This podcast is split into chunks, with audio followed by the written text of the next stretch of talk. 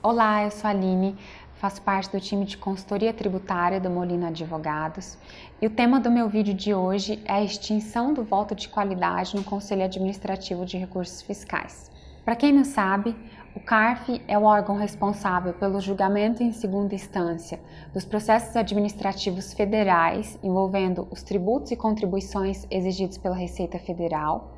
e a metade dos conselheiros das turmas julgadoras do colegiado são auditores fiscais indicados pela Receita Federal e representantes da Fazenda Nacional.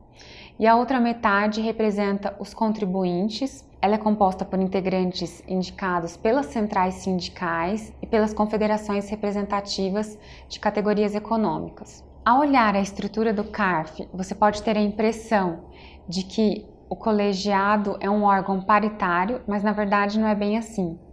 Primeiro, porque tanto a legislação federal quanto o regimento interno do Tribunal Administrativo determinam que todas as turmas julgadoras sejam presididas por representantes do fisco.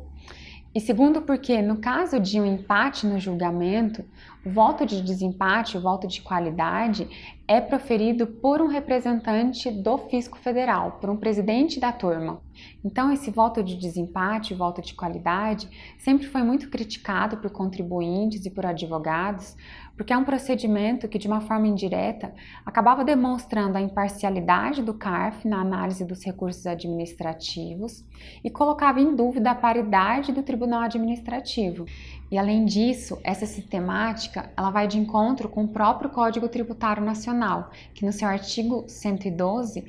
prevê uma interpretação da legislação mais benéfica ao contribuinte em caso de dúvida e acaba aumentando o número de demandas judiciais e privilegiando a parte mais fraca do processo. Então, com base em tudo isso, o artigo 28 da Lei nº 13.998 de 2020 inseriu o artigo 19e na Lei nº 10.522 de 2002 e a legislação federal passou a dispor que em caso de empate no julgamento do processo administrativo de determinação e exigência do crédito tributário, não se aplica o voto de qualidade e o processo deve ser concluído de forma favorável ao contribuinte. Num primeiro momento, os contribuintes comemoraram bastante essa alteração legislativa, mas posteriormente eles foram surpreendidos de forma negativa, por dois motivos. Primeiro, porque em face dessa nova legislação foram propostas três ações diretas de inconstitucionalidade pelo Procurador-Geral da República, pelo Partido Socialista Brasileiro e pela Associação Nacional dos Auditores Fiscais da Receita Federal do Brasil, todas basicamente com o argumento de que o fim do voto de qualidade não tem pertinência temática com a medida provisória número 899 de 2020, que deu origem à lei número 13.988 de 2020. A má notícia é que o julgamento dessas ADIs se iniciou em abril e o relator ministro Marco Aurélio, apesar de entender ser legítima a opção de adoção do voto favorável ao contribuinte, optou pela declaração de inconstitucionalidade do artigo 28 da Lei 3.988 de 2020, em razão de inobservância do princípio do devido processo legislativo. Resta agora a gente aguardar a conclusão desse julgamento e, enfim, confirmar o desfecho dessas ADIs. Além disso, um outro ponto que surpreendeu os contribuintes de forma negativa é o fato de que o trecho da legislação federal que diz que o voto de qualidade não se aplica em caso de empate no julgamento do processo administrativo de determinação e exigência do crédito tributário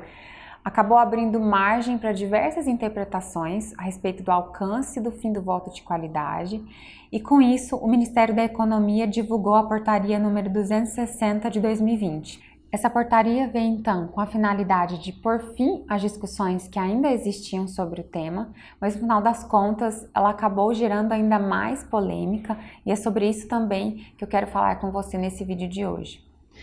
De acordo com a portaria, o empate nos julgamentos do CARF somente poderá ser resolvido em favor do contribuinte quando se tratar de processo de exigência de crédito tributário e a portaria define esses processos de exigência de crédito tributário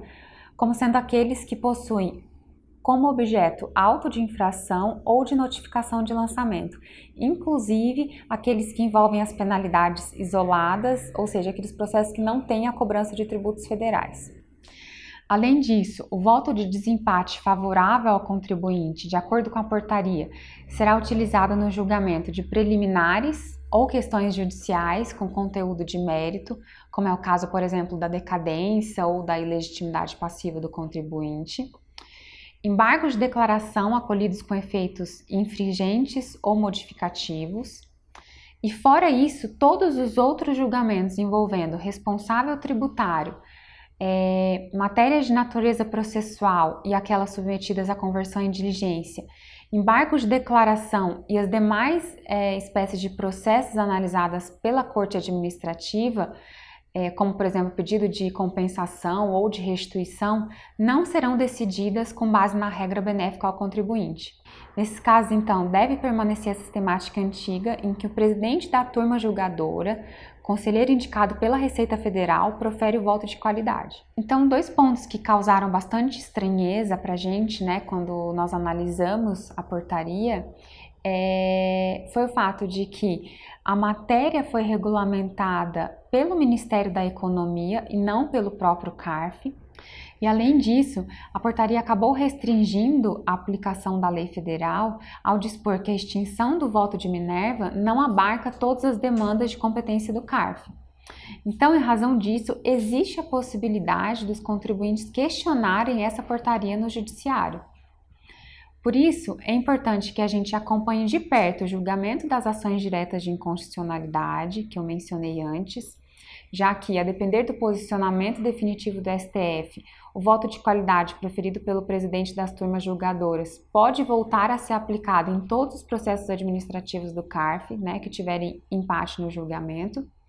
Mas, por outro lado, se o artigo 28 da Lei 13.988 de 2020 for declarado constitucional pelo Supremo Tribunal Federal, Existem fortes argumentos para combater as disposições trazidas pela Portaria 260 de 2020, inclusive já existem até projetos de decreto legislativo propondo a suspensão da portaria. Nesse caso, na eventualidade das ADIs forem julgadas improcedentes e os contribuintes se sentirem prejudicados com a utilização do voto de qualidade proferido pelo presidente da turma julgadora do CARF,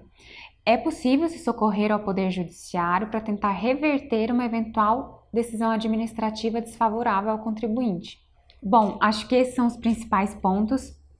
a respeito do voto de qualidade. A gente fica à disposição para o que você precisar. Entre em contato com o nosso escritório e vai ser um prazer atender você. Obrigada.